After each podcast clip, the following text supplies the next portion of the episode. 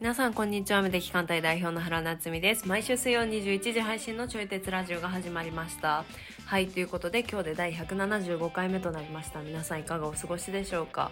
そして先週なんですけれども実はちょい鉄ラジオお休みさせていただきました。すいませんでした、えー、というのも私がですねちょっと一時声が出なくなってであのお話をするっていうか収録をするっていうことが難しくってで結果的に今日収録をさせていただいたんですけれどもあのこういったお知らせがね多分ラジオをフォローしてるみたいな人たちが多いと思うのであの万が一何かありましたらソーシャルメディアであのお知らせできたらなと思いますのであの個人の SNS とかをフォローしていただけましたらよりあの情報が受け取れるかなと思います。はい、で今までね幸いにも、まあ、特にそういうトラブルがなく続けてきたので今回初めてだったんですけどね本当何があるか人生わからないなということを思いましたのであの皆さんも健康に気をつけてくださいそしてあの引き続きよろしくお願いいたします。はい。それでは今日のテーマをお話ししていきます。売れてるゲームの共通点、人が売れる前から何かを楽しみにする理由、没入感の作り方などといった話をしております。ちょい鉄ラジオは唯一の自分に向き合うきっかけになるラジオという立ち位置で発信をしていきますので、聞いてくださる皆様が何か考えるきっかけになったらと思います。そしてお相手は教育業界でご活動されております、佐伯和也さんです。それでは本編スタートです。まあ、でも個人的に話をしたいので言えば、はい。あのまあ、なっちゃんは街中で見かけているかもしれないけど、はいはい。もうすぐスプラトゥーン3が発売なんですよね。あ、見、見ました？私それ。普あ、段見た。多分全くこう、うん。アンテナに入んないけど多分和也さんが言ってるから え？和也さんが言ってたやつって思ってなんか一回見ました。あ、ほんま。はい。そう、もうね、あさって発売なのよね。えー、え、それっく、てアうん。プリとかじゃなかったんですか？なんかガチゲームなんですガかチゲーやね。あ、そうなんだ。そう。あの、任天堂スイッチで、あはのまあ、発売するゲームで、い。はい。あの、オンラインを通じて4対4で、あうん。の、まあ、インクの入った水鉄砲を撃ち合うっていうゲームなのね。はいはいはい。そうそう。んで、まあ、より、その、まあ、いろんなルールがあるんだけど、そのルール通りに条件を満たした方が勝ちみたいな、はい。あそういう、こう、まあ、バトルをするゲームなのよね。はい。そう。これがもう全世界中で遊ばれてて、はい。で、もうそれこそさ、今、多分なんかセブンイレブンを中心にコラボイベントみたいなのやってるんやけど、へえ。そう、もうね、ゲーム屋さんとかさ、あうん。のーまあ、テレビで CM をやってるし、へえ。そう、そうやってコンビニでもね、なんか、そのコラボしたカレーとかパンとか、なんかそういうの作ってたりとかあ、もうするそんな感のよね。じなんですね。割とメうジャー、んうん。メジャーなんだ。そうやね。あの、かなり有名なゲームやね。はあはあはあだいぶメはジャーなゲームの一つ。あはあ。はい。で、うん。で、一作目が発売してから7年ぐらい経つのかな？うんうん多分。うんう7ん。年か8年かぐらい経つんだけれども、それの3作目はがついにあさって出るわけですよ。もうワクワクして止まらんわけよね。い。えー、そう。え、な、何その、う。うあん。れですか？ゲーム機ですか？これは任天堂スイッチっていう、ああ、のーそう、任天堂の最新、あ、ていうか、あの、リングフィットとかあ。のやつやね。はいはいはい。私もうん。持ってるやつですね。そうそうそうそうそう。はあはあはあ。そうそう。あれでね、出るんですよ、もう。へえ。そう。で、何が楽しみなのかって言ったうん、気になる。はね、なんか、ただ新しいだけだと、い。うなんかん。新しいの出たか、ふんみたいな、まだ、なんか、2でもいいじゃんみたいなね。3が出るんだけどさ。確かに。そう、ってなるんだけど、あのやっぱこのゲーム、ゲーム業界って昔から、その、なんかね、ちゃんとこう、プロモーションしないと売れないんだよね。当たり前やけどさ。はあ、はあはあではあ、だからもう、開発時点から、うんあの、まあ、プレイ動画とかはもちろんやけど、は例えばなんか、うん、コンセプト動画みたいな、い。はい。あの、CG を使ったりとかして、うん。なんかこういう世界観ですよ、こういう雰囲気ですよ、みたいなっていう、あのーなんだろうな。まあ、お音楽で言ったら PV みたいな。はいはいはいはい。なんかミュージックビデオというよりは PV に近いような感じ。うんうんううんうんん。うん。なんかちょこちょこ音楽も流れるけど、その世界観とかを出すみたいなさ、があったりもするし、で、あの、いろんなメディアミックスというかさ、あ。の、まあ、アニメは出てないけど、まあ、テレビの CM 出たりとか、はいまあ、そういういろんなところでこう、グッズが展開されてたりとかするんだよね。へうえん。あそうやってもう発売のだいぶ前から、うん。あの、もう発売するよっていうお知らせをやり続けてる。はいはそれこそ1年前からやってるね。なんか、ちょうど1年前ぐらい。PV とかって、うん。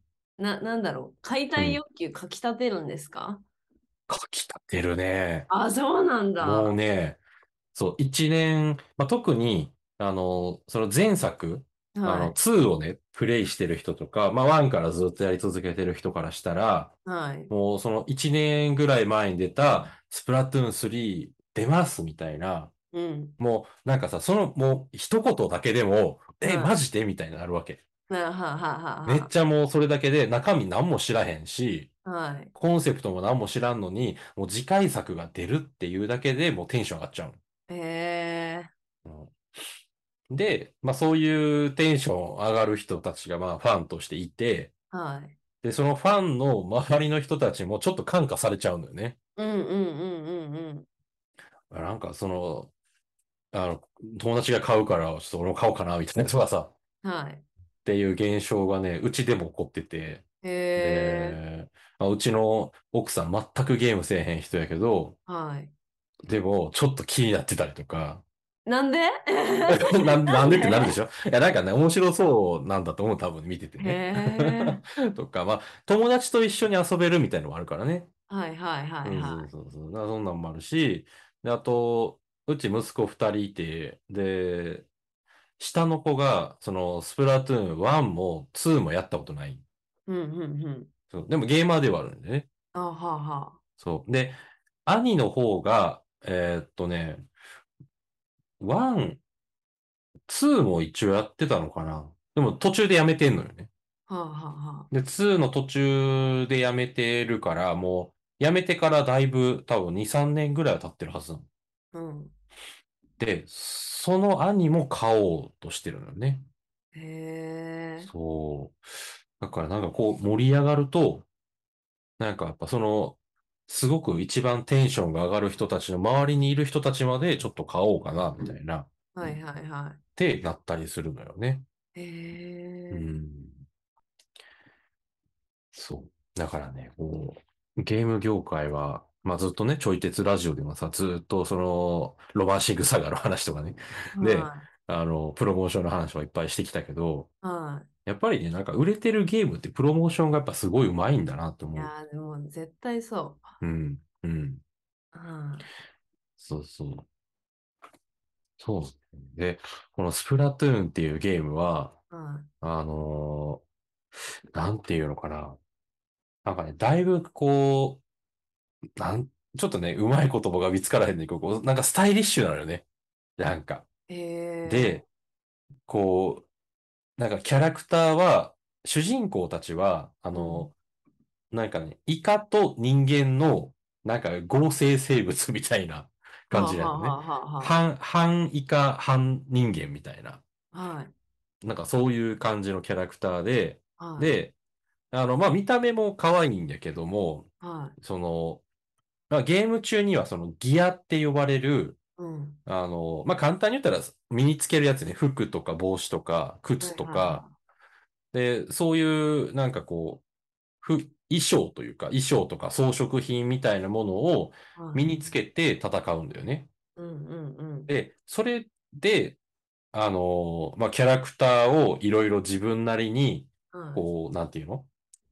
えっとね、なんかいろんな服を着せたりしながら、自分のこだわりのキャラクターに仕立て上げていくのね。はあはあはで、さらになんか、お気に入りのアイテムを持たせてみたりとか、あ。うん。あのーなんかネームプレートみたいなのが今作から出るんだけど、うん。このネームプレートも、その自分オリジナルの、オリジナルというかまあ用意されてはいるんだけれども、はい。まあその中から選んで、自分のネームプレートはこれで、このネームプレートに書かれるキャッチフレーズみたいなこれみたいな、っ。ていう、なんかそういうのとかでも遊べる。はいはいはいのよねはい。自分、自分を表現する場というか、表、キャラクターを使って、あの、表現するんだよね。自分らしさみたいな。はい。うん。うんで、なんかね、そういうのがあったりとか、あと、あの、結構ね、音楽にも力を入れてて、うんうんうん。やっぱりね、面白いゲームはね、あの、必ず音楽にも力入れてるんだよね。へえ。で、もう1の時から、その音楽に対する評価もすごい高くて、あ、そうなんだ。で、うん、やっぱ音楽が好きっていうユーザーもめちゃくちゃ多いはず。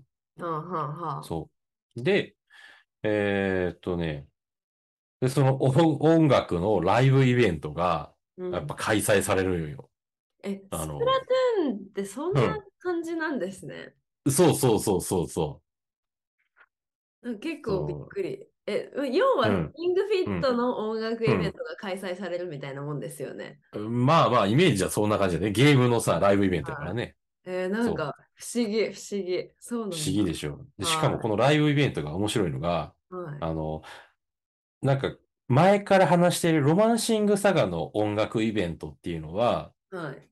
ちょっと、あの、生の人間が、ミュージシャンたちが、その、なんか、バンドの演奏したりとか、あと、オーケストラみたいなのやったりとかっていうような、そういう、なんかライブとかコンサートみたいなようなイメージなのね。うん、はいはいはい。で、スプラトゥーンは、あの、えっとね、歌歌ったりとか、まあ音楽が流れるんだけど、あの、ゲーム内に、えっとね、まあなんかアイドル二人組みたいなのが毎回出てくるんだよね。へで、これもゲーム内のキャラクターなんだけど、このゲーム内のキャラクターが、あの、ライブ会場のステージ上に映し出されて、ーはで、その二人が歌うみたいな。い。へーえ、じゃあ、声優さんとかは顔が見えないってことですか、そうやね。何なのかわかんないけど。そうそうそう。で、しかもその音声もだいぶ、あの、ボイスチェンジしてるから、はい。なんかやっぱ人間っぽい声じゃないんだよね。そう。リアルな人が当ててはいるんだけれども、あ。はい。なんか、やっぱなんかその、何？イカ、イカ人間だから、あ、なるほど。はいはいはい。イカ、イカ語みたいな っていう。へーなんかね、ちょっと違う言語で喋ってる感じとかが出て、はい。で、それでこう音楽に合わせて、そのキャラクターたちが歌って踊ってってやる。はあ、はあはあはあのね。で、そういうのにも、もうなんか本当に超満員のさ、会場に、あの、ファンが押し寄せたりするんだよね。あ。はあはあはあはあ。そうそうそう。そういう部分もすごい、なんか世界観がはっきりしてて、スタイリッシュな感じ。へえ。うん。まあ、ゲーム中はね、音楽聴いてる余裕なんて全くないんやけどね。ああ、でもなんかサブリミナルみたいな感じで入ってきてますよね。うんそうそうそうそうそう。やっぱりこう聞き、聞いてはいるからね。はい。うん、じっくりは聞けないけど。はあはあうんはあうんはあ。うん。そうそうそう。へえいや、そうなんですよ。もういろいろとね、あのまあ、 one、oneからいろんな改良がなされて、で、あの、ゲームバランスのテストとかもすげえやってるはずなんだけど、やっぱりそれでもさ、どうしても偏りが出てくるんだよね。はいはいはい。もう、この武器が今の環境じゃ強いとか、はい。で強すぎたから修正が入って、でちょっと弱体化されたとか強化されたみたいなのがはあったりとかして、で、そうやってこう修正を重ねてね。い。はい、で、そうそうだ、2が出た時点でもだいぶゲームバランスが良くなってたはずなんだけど、はい。まあそれでもそこからさらに調整されて、まあ、新しい要素とかも出て、はい。そうる感じやからね、すごくワクワクしちゃうんだよね。えー、え、うん。なんか、な、うん、なんで3が出るのみんな楽しみなんですか？別に、うん。なえ、RPG のうん続きがうん。うん気になるみたいな系なんですか、あー、ね、そうやね、続きじゃないから、はい。RPG の次回作が楽しみっていう感覚とまた全然違うのよね。え、それ、それ気になります、そういうの。なんか、うん続。きが気になるのだったら、うんうん気になる理由がわかるんですよ。ああ、確かに。でも2でいいじゃんってなるよね。そうそうそうそう。なんかその、うん。なんだろう。なんうんかステージが増えるとか、はい、はい。あなんだろう、なんかマイスイーパーとかうんうんマイスイーパー2が出ますみたいなので、なんかワクワクしなさそうじゃないですか。確かに。新しい、なんか星型のやつ出ますみたいな。そうそうそうそう。え、なんでなんか RPG じゃないのにワクワクさせることができるんだろうっていうのが、ああ、ああ、なるほどな。はい。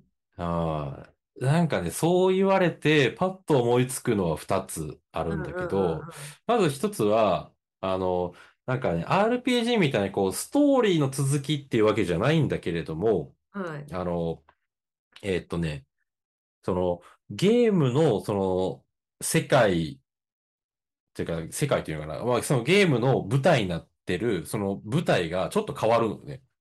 ではあはえーっとね、ちょっと1、1がどこか忘れたけど、なんか2がハイカラシティっていう、あはい。あの、まあ、ちょっとこう、近代的なっていうか、まあ、現代的な街並みはいはいはいの、あの、ところが舞台で、うん。で、そのゲームをスタートしたら、そこからスタートして、で、ロビーに向かって対戦するみたいな、っていはい、う、まあ、街の一角だけがあるんだけど、うん。あのそういうところが舞台だったんやけど、3になると、今度はバンカラ街っていう、はい。あの、ちょっとこう街が変わって、はい。言ったら、日本でいうところの、日本、なんか明、明治とか大正ぐらいの街並みの雰囲気なのね。はあはだからちょっとこう、また、ふ、雰囲気が全然違う。感じのこう舞台が変わるんやけど、その舞台が変わることで、あの、なんだろうな、その出てくるキャラクターも変わるし、はい。うん。で、ステージも変わったりとかするんだよね。えっていう、まあ、その、ストーリーの続きではないんだけれども、ちょっとこの舞台が変わることによって、あの、次の3での世界ってどういう感じなんだろうみたいな、ーっていう、なんかそういう新しい世界に対するワクワク感みたいなのは、あ、まずあると思うのね。はいはいはいはいはい。うんうんうん。っていうのがまず一つと、うん、で、あとは、その、新要素はやっぱりね、楽しみ。へで、新しい武器が出てくるとか、えはい新しいステージが出てくるとか、はい。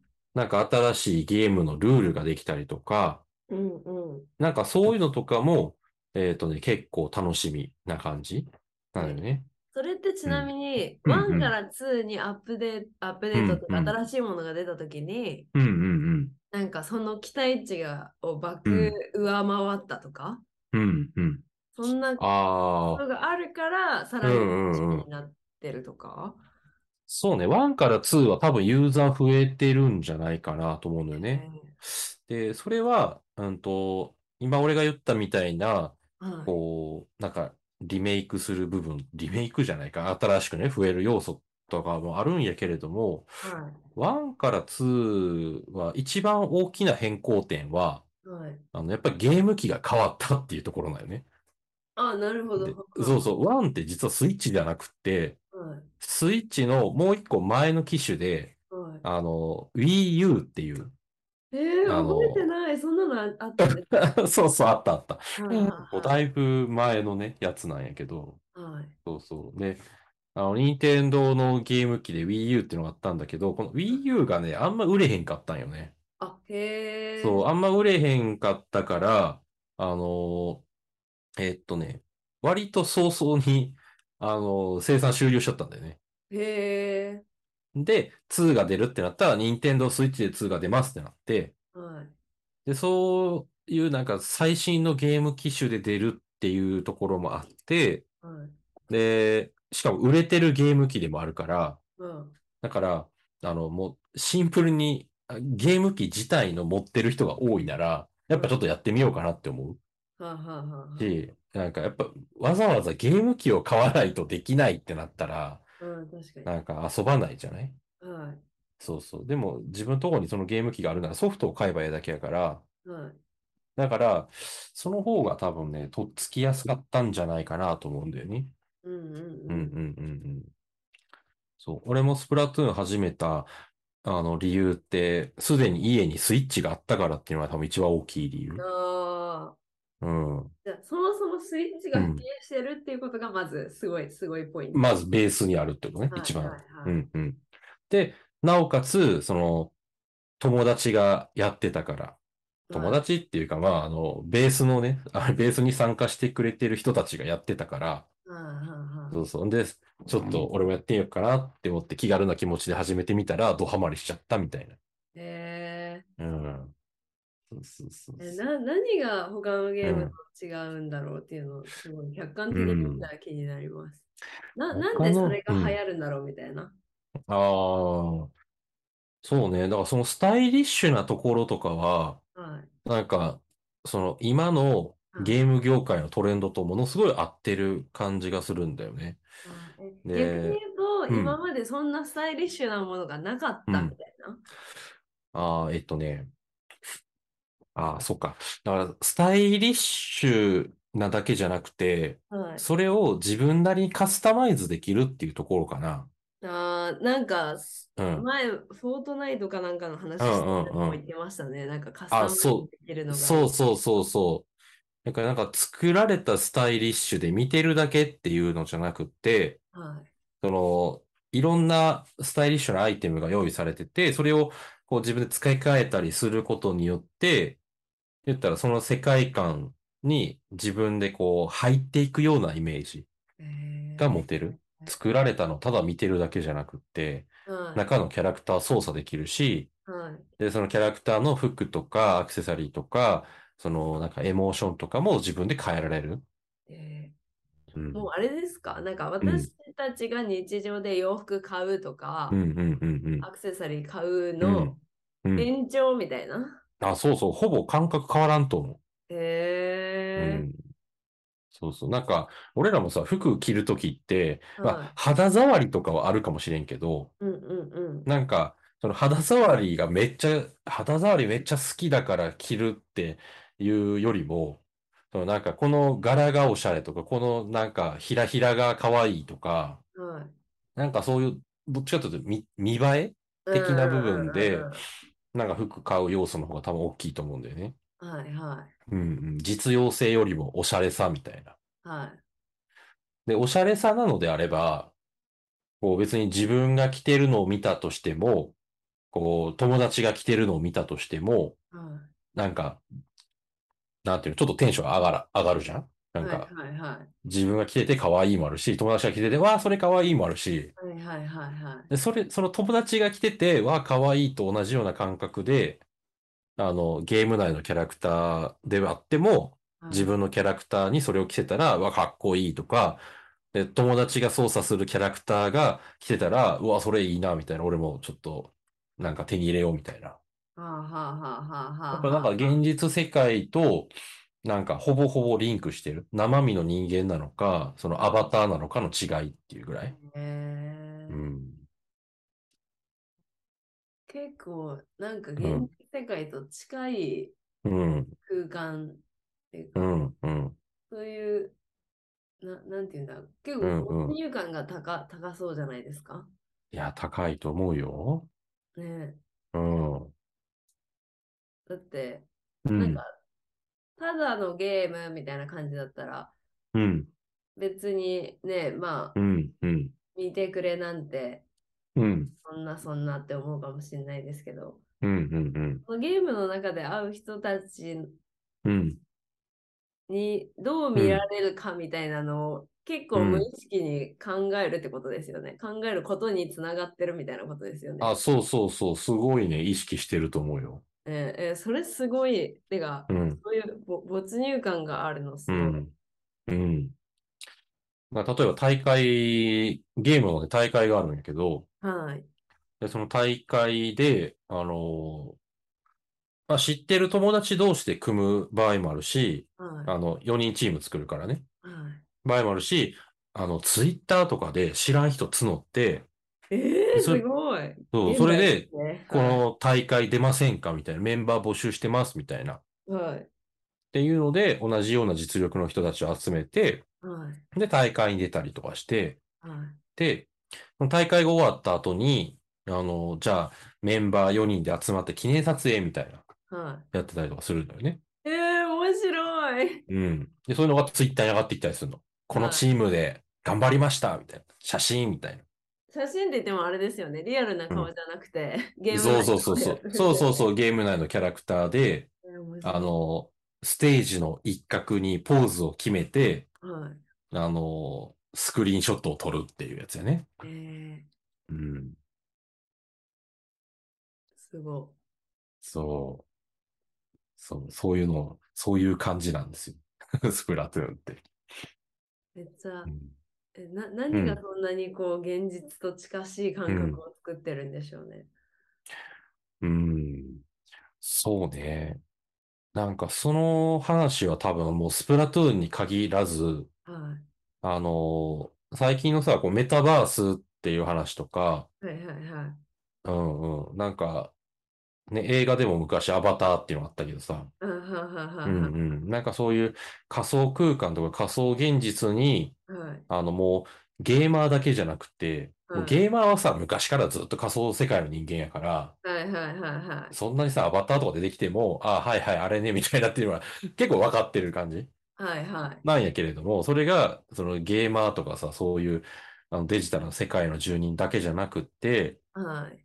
そのビジネスマンとかさ、うん。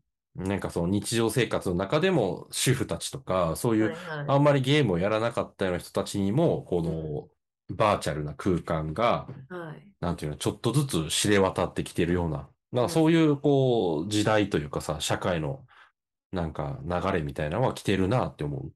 はい。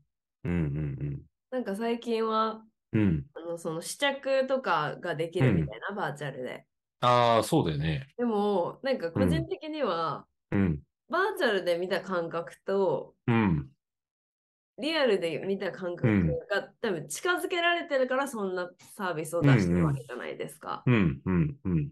なんかな何がうん。どどどうしてそこまでてか何の要素があれば、うん。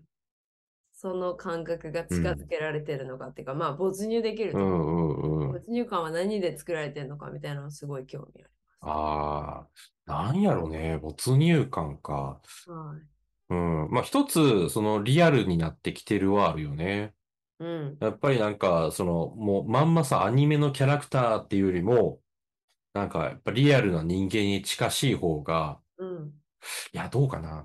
これ、両方あるな。なんか、リアルな人間に近しいから没入するっていうのもあるけど、はい。でも逆にリアルな人間っぽさが強すぎるから、現実に引き戻されるっていうのもあるかもしれない。あなんか、リアルさを感じてしまう。あ。はいはいはい。うん。なんか、日常を思い出すみたいな感じ？ああ、確かに確かに。うんうん。だから、ディズニーランドとかでさ、うんあそこにミッキーマウスとか、プーさんとか、ドナルドとかがおるから没入できるわけじゃん。うんうんうんうん。でも、あそこに、その、ミッキーマウスの耳すらつけてない普通の私服のスタッフばっかりやったら、多分没入できないと思うんだよね。ああ、確かに、普。通の日本家屋しかないみたいなさ。はい。ただ柵があって、街うん街とテーマパークが区切られてるだけみたいな空間だったら多分没入できなくって、はい。あの、リアルっぽいっていうので、世界観を作っていったら没入できるし、は逆にその完全にもう実在しない架空のキャラクターで、もうここはバーチャルな空間ですよっていう、い。うん。まあなんか制約というかさ、そういう世界観、そういうルールで世界観を作ってたら、そこにもやっぱり没入できるし、はい。うん。なんか、そうやね。そういう意味ではなんか一つやっぱ世界観がはっきりしているっていうのは没入の一つのキーワードかもしれへんね。確かに。で、うん多。分、荒くても、まあ、まずは大丈夫っぽそうじゃないですか？そう、できると思ね、なんかその、うんなんならディズニーランドにいるミッキう。うーって、ん、うん。着ぐるみ感溢れまくってるじゃないですうか。んうん多分昔のだったらもっと着ぐるみ感あったと思ううし。ん、で、うん。このバーチャル空間の。やつもなんか、まだ正直こう、なんかチチープな感じとか、うんそ、れこそ VR 系だったら、うんなんかみんな萌え、萌えがタッチみたいな、なんかちょっと荒めじゃないですか。うん、でうん、も荒くても一応いけるっちゃいけるんだなって感じ。をなんか話してて思いました。そうやね。はいだから、うんと、なんか俺らは小説とかでも全然没入できるじゃない？めっちゃできる。はい。そうそう。だから、あの、なんかそういう映像的に見えるものが全くなかったとしても、はい。なんかちゃんとその安心安全な空間が作られていて、はい。で、その今目にしてるものとか、聞いてるものとかの世界観がしっかりしていて、うん。で、そこに、あの、没入してもいいんだっていう、なんか自分とか周りとかの許可が出せれば、普通に没入はできると思うんだよね。小説とか映画とか、そういうので没入できるみたいな感じでね。はい。うん。だからもうそこは世界観をどれだけ作り込むのかっていう、はい。あの感じで多分没入感は出ると思うんだけど、はい。だそういう小説とか文字媒体だけとかとやっぱ違うのって、その映像とか、はい。あのまあ、キャラクターのビジュアルもそうだし、うん。その VR とかだったら背景とかさ、そういうキャラクター以外の部分も作り込めちゃう。しかも360度。はい。うん。だそうすると、その現実に戻るきっかけがどんどんなくなっていく。うんうん。例えばさ、ゲームしてたりしても、あの、VR じゃなかったらモニターを見てるだけやから、は言ったらもう視線をなんか15度ぐらい横に流すともういつも見てるカーテンとか、いつも見てる炭素があるよね。はいはいはい。そうやってこう日常生活に簡単にこう戻ってこれる。ああ、確かに。そうそう。ではあるんだけど、なんかそのやっぱ画面にこう引きつけられる要素がいっぱいあったら、やっぱそこにこう没入して、はその中で、あの生活をするというか、い。はいはいはうい。ん、っていうことができるんじゃないかな、多分。うん。なんか没入感で掘り下げるとまだまだなんかいろいろありそうですね。いやー、もうこのテーマはね、面白いと思うし、なんか今の時代になんか合わせていく、順応していくなら、結構重要なキーワードなんじゃないかなって思いや、絶対重要だと思います。う。うん、うん、うん。ね、確かうん、うん、うん。に。うん、皆さんもちょっとうん、没入感、没入感、没入感だけじゃなくてもいいけど、うん、なんか自分が何かのめり込むもうのん。に対してなんでだろうとか見るとわかるかも、うん見えてくるかもですかね。っうん、うん、うん。そうだね。はい。ていう感じで今日はこれで。はい、ありがとうございまはい、あすり。がとうございました。はい。いかがだったでしょうか？私たちが話しているのは答えでもなくてただテーマを投げているような感じなので哲学するきっかけになったら幸いです。そしてこちらのラジオではお便りを随時募集しております。私原と和也さんへの質問やご意見などお待ちしております。フォームがあの詳細欄概要欄にありますのでそちらから送信してください。来週もお会いできることを楽しみにしております。それではさようなら。